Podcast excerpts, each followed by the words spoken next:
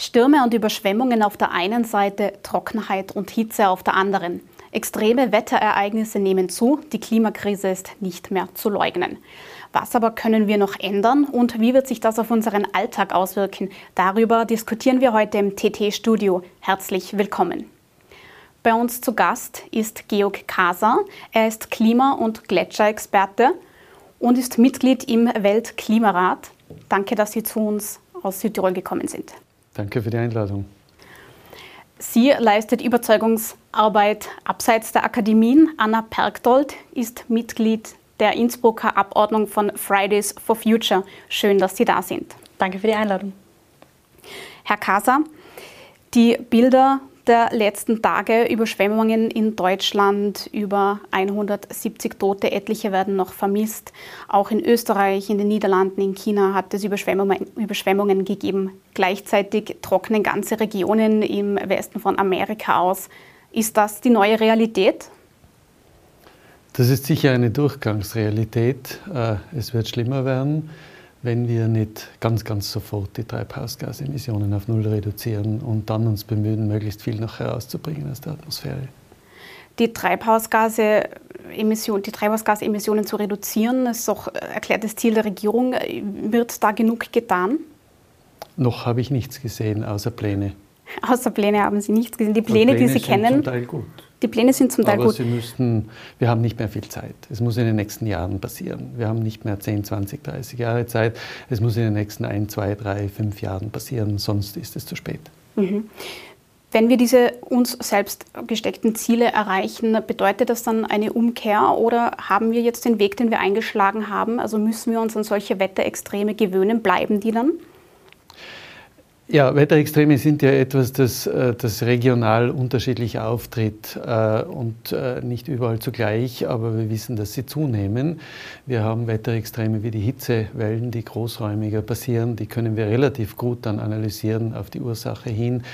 Niederschlagsereignisse sind meistens kleinräumig, die sind nicht so einfach oder nur unter großem Aufwand irgendwo analysierbar, aber die diese Extremereignisse oder auch die Waldbrände oder die, die Hitzephasen, wie sie jetzt gerade wieder in, im Norden von Sibirien stattfinden, das ist ein bisschen weit weg. Ja. Das interessiert uns nicht so sehr, aber die sind viel, viel dramatischer noch und die äh, werden zunehmen. Ja, die haben äh, zugenommen. Wir haben ja auch die den Energieinhalt der Atmosphäre oder des Klimasystems immens nach oben getrieben.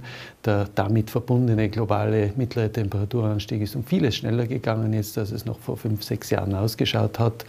Wir hatten in Paris mit 0,8 Grad äh, Celsius, das ist der Ausdruck des energetischen Zustandes, zu tun. In der Zwischenzeit sind wir in diesen, wenig, in diesen sechs Jahren auf 1,2 äh, gegangen. Also das geht wahnsinnig schnell und wir reden, dass wir das bei 1,5 stoppen müssten, merken aber jetzt bei 1,2 schon, dass wir Auswirkungen haben, die alles andere als lustig sind. Alles andere als lustig. Wie sehen Sie denn die Zukunft jetzt auch hier in Tirol? Wie schaut es aus mit Tourismus und Landwirtschaft? Worauf wird man sich denn da einstellen müssen? Äh, ich glaube, es gibt jetzt zwei verschiedene Perspektiven. Die eine ist, ich will jetzt etwas dagegen tun und dann muss ich die Emission von Treibhausgasen sehr, sehr schnell auf Null reduzieren und das wird Auswirkungen haben auf alle Bereiche der Gesellschaft und zwar massive. Es war eine massiven, um, massive Umgestaltung der Gesellschaft. Wenn wir das nicht tun, weil wir glauben, ja, wir hätten eh nur ein bisschen Budget übrig oder sonst irgendetwas, dann wird uns das um die Ohren knallen. Ob das dann jetzt in Tirol, und ich rede nicht von Überschwemmungen, da gibt es verschiedene Komponenten, die zusammenspielen. Da wird ja jetzt äh, politisches Kleingeld draus äh, geschlachtet auf die wildeste einfachste Art und Weise. Es geht darum, äh, dass wir Niederschlagsereignisse haben, die dann potenziell zu solchen äh, Überschwemmungen führen, weil etwas schlecht oder anders verbaut worden ist. Aber es geht um die atmosphärischen Ereignisse.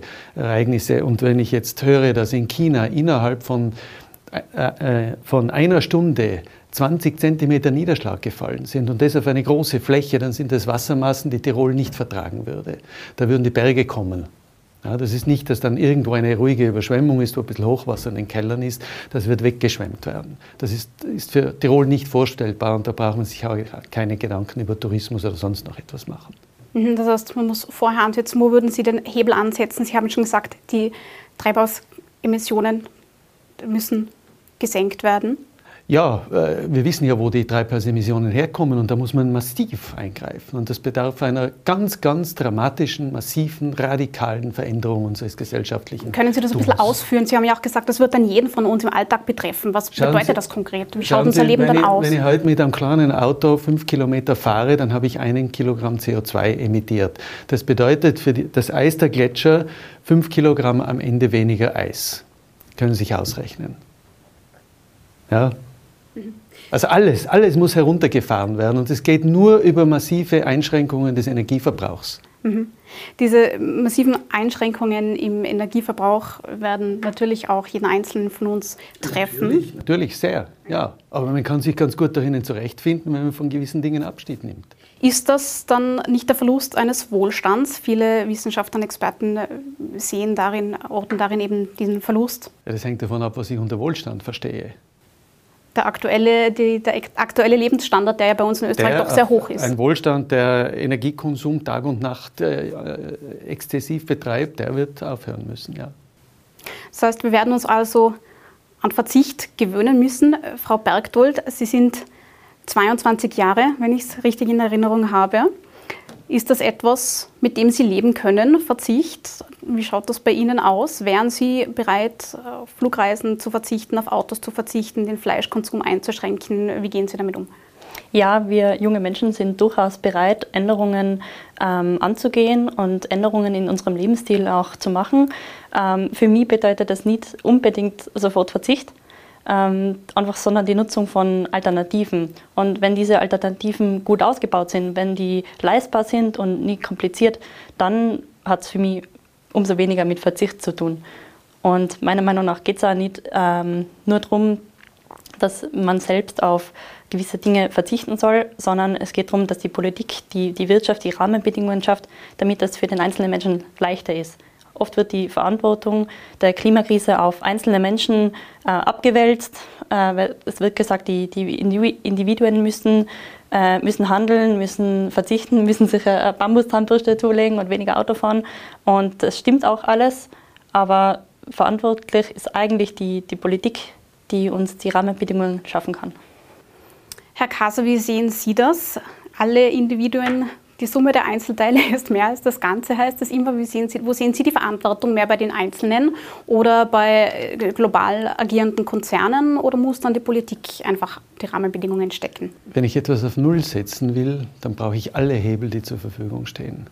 Jeder einzelne jede Gemeinschaft, jeder Entscheidungsträger, und mit Entscheidungsträger meine ich nicht nur politische Entscheidungsträger, sondern wirtschaftliche, religiöse, äh, Gemeinde, auf Gemeindeebene, in allen Strukturen äh, müssen mitspielen, sonst geht das nicht. Wir haben eigentlich nur die Chance, dass wir, den, es geht, am Ende geht es um einen gesellschaftlichen Wandel, den wir schaffen müssen. Äh, wenn wir ihn nicht schaffen, dann wird er schon passieren. Die Frage ist nur, ob wir es bei Design oder bei Disaster hinkriegen. Es wird passieren. Dieser gesellschaftliche Wandel ist etwas, das auch Fridays for Future immer fordert. Fühlt sich die junge Generation von der Politik gehört und ernst genommen? Nein, wir fühlen uns eigentlich nicht wirklich ernst genommen, weil WissenschaftlerInnen sagen seit Jahrzehnten äh, voraus, welche schlimmen Folgen uns erwarten, wenn wir nichts gegen die Klimakrise unternehmen. Ähm, und wir sehen das in den letzten Jahren, die Treibhausgasemissionen, die sinken nicht, die steigen.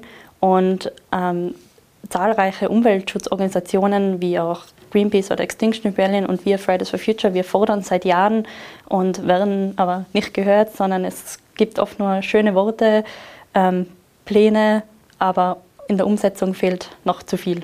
Was würden Sie sich konkret noch wünschen von der Politik in Österreich oder auch auf Landesebene? Dass die Treibhausgase so rasch wie möglich gesenkt werden, am besten netto null bis 2030. Es braucht eine ökosoziale Steuerreform, einen gesellschaftlichen Wandel, ähm, um dieses Steuer herumzureisen, um unsere Erde und auch das Fortbestehen der Menschheit zu, zu retten. Es geht wirklich um, um uns, um unsere Zukunft und das sollte man nicht leichtfertig aufs Spiel setzen. Herr Kaser, Gernot Blümel, Finanzminister Gernot Blümel hat zuletzt angekündigt, in einer Pressekonferenz letzte Woche, dass ab nächsten Jahr die CO2-Steuer großes Thema sein wird. Ist das ein Hebel, bei dem man ansetzen muss? Das ist schon mal ein großes Wort, weil CO2-Steuer will ja eh schon seit Jahren niemand mehr in den Mund nehmen oder Steuer überhaupt. Er hat es wieder getan. Er hat es wieder getan, das finde ich mutig. Äh, ich weiß nicht, was er für ein Kalkül dahinter hat. Äh, ich glaube, das Problem ist, äh, dass so um das Jahr 2007 herum, herum ein fatales Narrativ äh, entstanden ist, auf das sich Wissenschaftler geeinigt haben, in, äh, ich würde jetzt fast sagen, unter Druck der nationalstaatlichen globalen Regierungen. Und zwar das, dass wir noch ein CO2-Budget hätten. Das kann man schon ausrechnen. Es geht leicht auszurechnen, dass man sagt, wenn wir bei 1,5 stehen bleiben wollen, haben wir noch so viel CO2 zu vergeben. Bei 2,0 so und so viel. Aber das eine ist, dass, äh, dass ein, ein, eine eine Reaktion verursacht hat äh, im Gefühl, wir haben ja eh noch etwas zu vergeben. Und das Zweite ist, dass man nicht begriffen hat, dass man schon viel zu viel vergeben hat, dass es auch bei 1,2 Grad, wie wir jetzt merken, einfach, ich wiederhole mich, nicht mehr lustig ist. Und ob es jetzt in Tirol 20 äh, Zentimeter Niederschlag in einer Stunde gibt oder in 24 Stunden, ist genauso katastrophal oder irgendwo anders, das kann man nicht vorhersagen. Aber das wird sich häufen, solche Ereignisse. Das in China war ja nicht in einer, in einer üblichen Regenregion, sondern in einer Region, die von diesen Problemen nichts kannte. Und jetzt ein Niederschlag, den wir uns gar nicht vorstellen können. Sie haben es ja schon angesprochen, die Mengen, die zuletzt in China gefallen sind, die könnte der Tiroler Boden gar nicht schlucken. Warum ist das so? Ist das naturgegeben oder liegt das am Bodenverbrauch? Was, was spielt da, welche Parameter spielen da mit? In dieser Größenordnung ist bereits Natur gegeben. Wir haben ja kaum flache, dicke Böden, äh, die sehr viel Wasser aufnehmen können. Es hängt natürlich auch von der Vorgeschichte ab. In China hat es ja vorher schon tagelang geregnet. Das ist voll, da geht nichts mehr. Und wenn wir das noch in steil geneigte Hänge hineintun, dann rinnt das nicht nur oberflächlich weg, sondern nimmt die Hälfte vom Berg mit. Das bedeutet, Tirol wird in Zukunft immer wieder weggeschwemmt? Ich will mir das gar nicht vorstellen, was dann passieren würde. So ein Niederschlagsereignis über Tirol, äh, das ist nicht mehr vorstellbar. Mhm. Die Folgen sind nicht mehr vorstellbar. Das klingt nach, nicht nach einem optimistischen Bei Blick Desaster. in eine Zukunft. Bei ja. Desaster und so ein großes Desaster. Okay. Da nützen alle Verbauungen nichts mehr. Wie ist Ihr Blick in die Zukunft? Nach Optimismus klingt das nicht. Naja, mein Blick in die Zukunft ist länger schon der, dass ich sage, wir fahren auf einen Baum zu und haben keine Chance mehr, uns zu überlegen, ob wir links oder rechts vorbeifahren. Also weder Optimismus noch Pessimismus, sondern nur mehr schnell, schnell reagieren. Und ich versuche halt auf das aufmerksam zu machen. Ich meine, ich habe, ich habe nicht wahnsinnig viele Werkzeuge in meiner Hand. Ich bin kein Aktivist, ich bin das und das und das nicht. Das Einzige ist, dass ich wissenschaftlich äh, kompetent bin und das erklären kann. Ja, aber das ist nicht das, was immer gehört wird ich versuche es trotzdem weiterhin. Aktivistin haben Sie ja heute an Ihrer Seite. Ähm, ist das vielleicht auch etwas, das Corona jetzt mitunter verändert hat, dass die Politik gelernt hat, mehr auf Wissenschaftler zu hören? Haben Sie das gespürt in den vergangenen Monaten oder bleibt das in Ihrem Forschungsfeld aus? Es, es, das muss man sich jetzt anschauen, was in den nächsten Monaten und ein, zwei Jahren passiert. Die Hoffnung ist da, aber wenn man genauer hinschaut, dann ist ja auf die, auf die Virologen auch nicht immer gehört worden, sondern man hat halt nach tagespolitischen Stimmungen entschieden und Meldungen hinausgelassen, die äh, uns halt von einer Welle in die nächste, so zielsicher, wie wir jetzt in die vierte gehen werden, so äh, ist man schon in die dritte und in die zweite, hat man sich gar nicht vorstellen, das kann es nicht mehr geben, darf es nicht mehr geben was war, sofort ist man hineingewandert wieder. Die Virologen haben genau gesagt, was zu tun ist.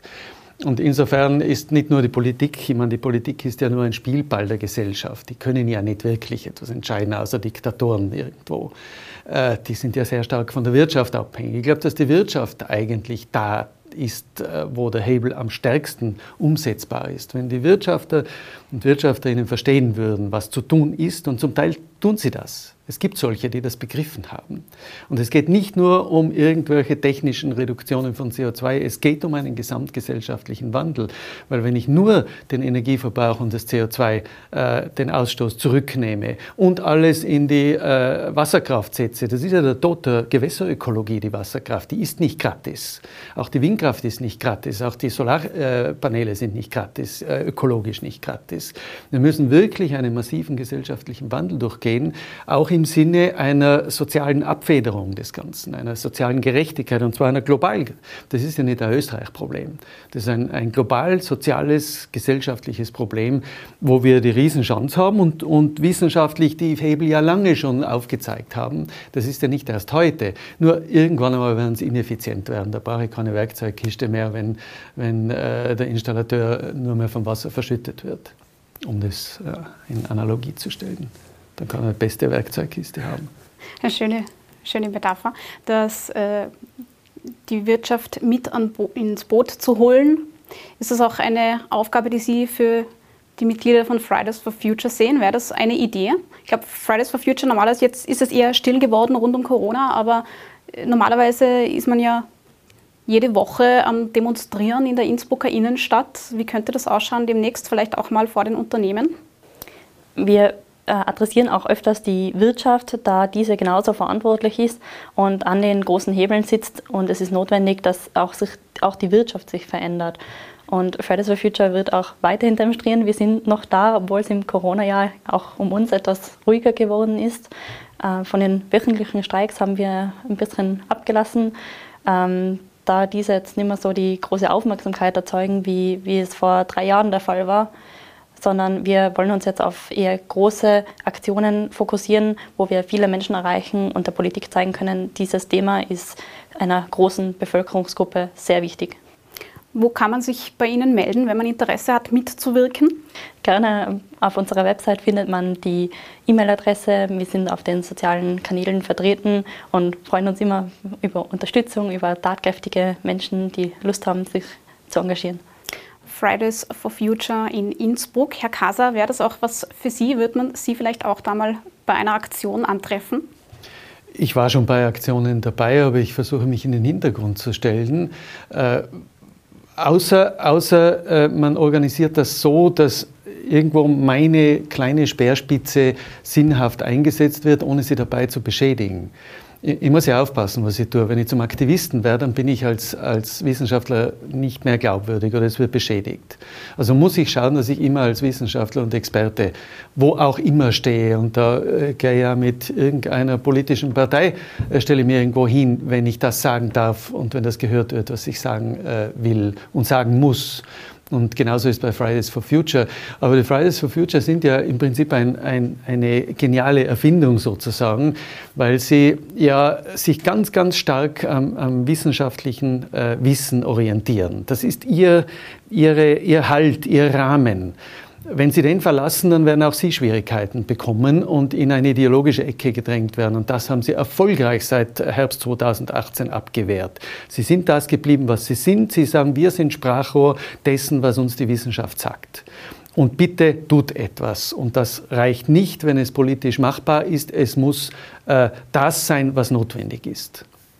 Bitte tut etwas. Das ist der Aufruf an alle. Frau Bergdold, äh, wie sehen Sie denn in die Zukunft? Voll Optimismus oder voll Sorge? Voll Hoffnung.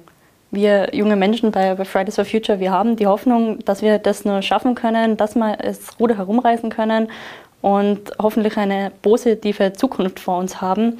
Doch eben, die, die Zeit drängt. Wir müssen wirklich jetzt was machen. Die Zeit war schon vor, vor Jahren und der nächstbeste Zeitpunkt ist jetzt. Und da können wir nicht mehr warten. Es geht jetzt langsam nicht mehr. Und deswegen fordern wir immer weiter von der Politik, solange bis was passiert. Ein schönes Schlusswort. Ich danke Ihnen fürs Kommen ins Studio. Danke Ihnen fürs Zuschauen. Bis zum nächsten Mal. Wiederschauen.